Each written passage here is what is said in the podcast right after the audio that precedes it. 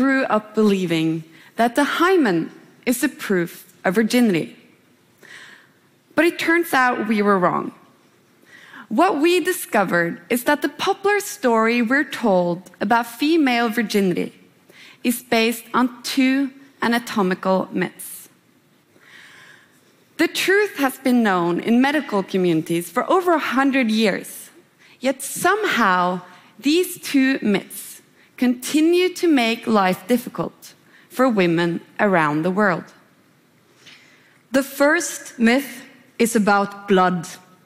It tells us that the hymen breaks and bleeds the first time a woman has vaginal sex.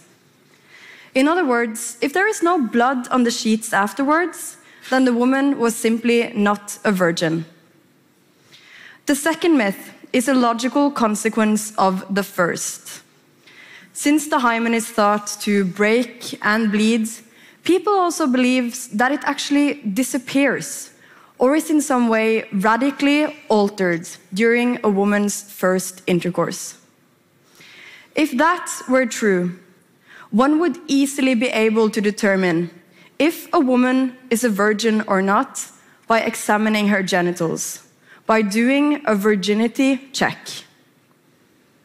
So that's our two myths. Virgins bleed and hymens are lost forever. Now, this may sound like a minor issue to you. Why should you care about an, an obscure little skin fold on the female body? But the truth is, this is about so much more than an anatomical misunderstanding. The myths about the hymen have lived on for centuries because they have cultural significance. They have been used as a powerful tool in the effort to control women's sexuality in about every culture, religion, and historical decade. Women are still mistrusted, shamed, harmed, and in the worst cases, subjected to honor killings if they don't bleed on their wedding night.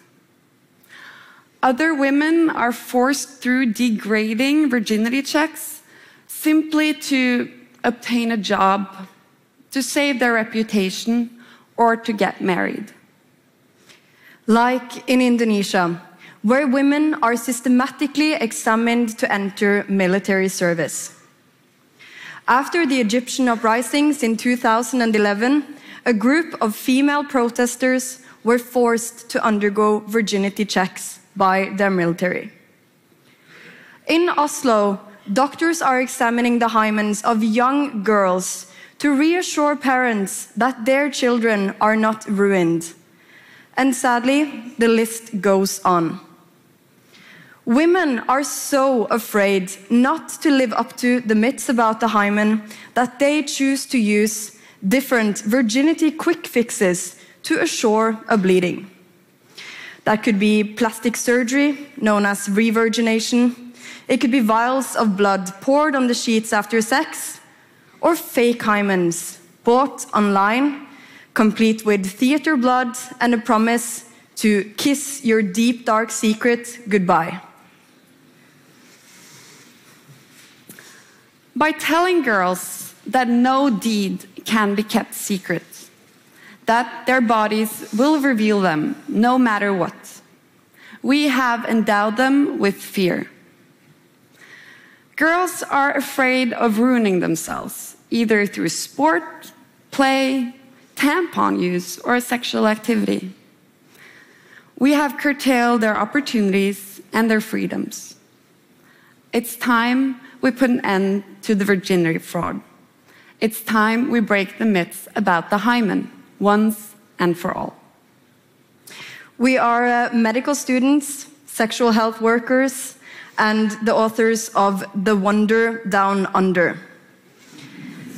That's a popular science book about the female genitals. And in our experience, people seem to believe that the hymen is some kind of a seal covering the vaginal opening. In Norwegian, it is even called the virgin membrane. And with this, we picture something fragile, something easily destructible, something you can rip through. perhaps like a sheet of plastic wrapping. You may have wondered why we brought a hula hoop on stage today. We'll show you.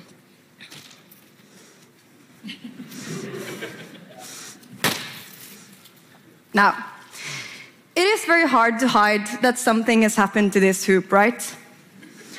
It is different before and after I punched it. The seal is broken, and unless we change the plastic, it won't get back to its intact state.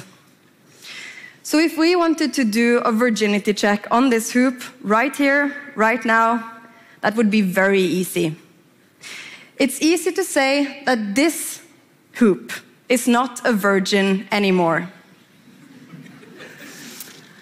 But the hymen is nothing like a piece of plastic you can wrap around your food or a seal. In fact, it's more like this a scrunchie or a rubber band. The hymen is a rim of tissue at the outer opening of the vagina. And usually it has a donut or a half moon shape with a large central hole. But this varies a lot, and sometimes hymens can have fringes, it can have several holes, or it can consist of lobes. In other words, hymens naturally vary a lot in looks, and that is what makes it so hard to do a virginity check. Now that we know a bit more about the hymen's anatomy, it's time to get back to our two myths. Virgins bleed, hymens are lost forever. But the hymen doesn't have to break at all. The hymen is like a scrunchie in function as well as in looks. And you can stretch a scrunchie, right? You can stretch a hymen too. In fact, it's very elastic. And for a lot of women, the hymen will be elastic enough to handle a vaginal intercourse without sustaining any damage. For other women, the hymen may tear a bit to make room for the penis, but that won't make it disappear. But it may look a bit different from before. It naturally follows that you can't examine the hymen to check for virginity status. This was noted over 100 years ago in 1906 by the Norwegian doctor Marie Kjølseth. She examined a middle aged sex worker and concluded that her genitalia were reminiscent of a teenage virgin.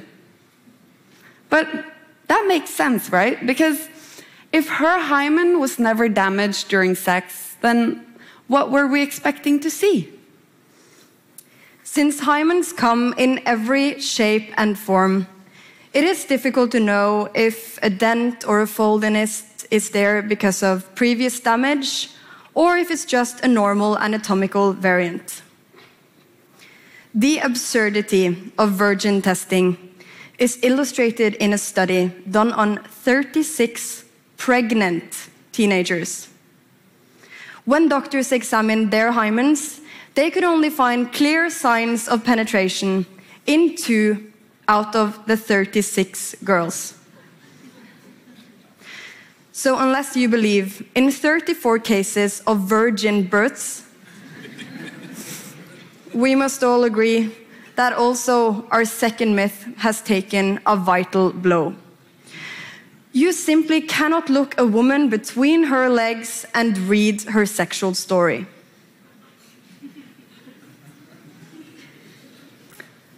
Like most myths, the myths about the hymen are untrue. There is no virgin seal that magically disappears after sex, and half of virgins can easily have sex without bleeding. We wish we could say that by removing these myths, everything would be okay. That shame, harm, and honor killings would all just disappear. But of course, it's not that simple. Sexual oppression of women comes from something much deeper than a simple anatomical misunderstanding about the properties of the hymen. It's a question of cultural and religious control of women's sexuality. And that is much harder to change. But we must try. As medical professionals, this is our contribution. We want every girl, parent, and coming husband to know what the hymen is and how it works. We want them to know that the hymen can't be used as a proof of virginity. And that way, we can remove one of the most powerful tools used to control young women today. After telling you this, you may wonder what the alternative is. For if we cannot use the hymen as a proof of virginity for women, then what should we use? We opt for using nothing. If you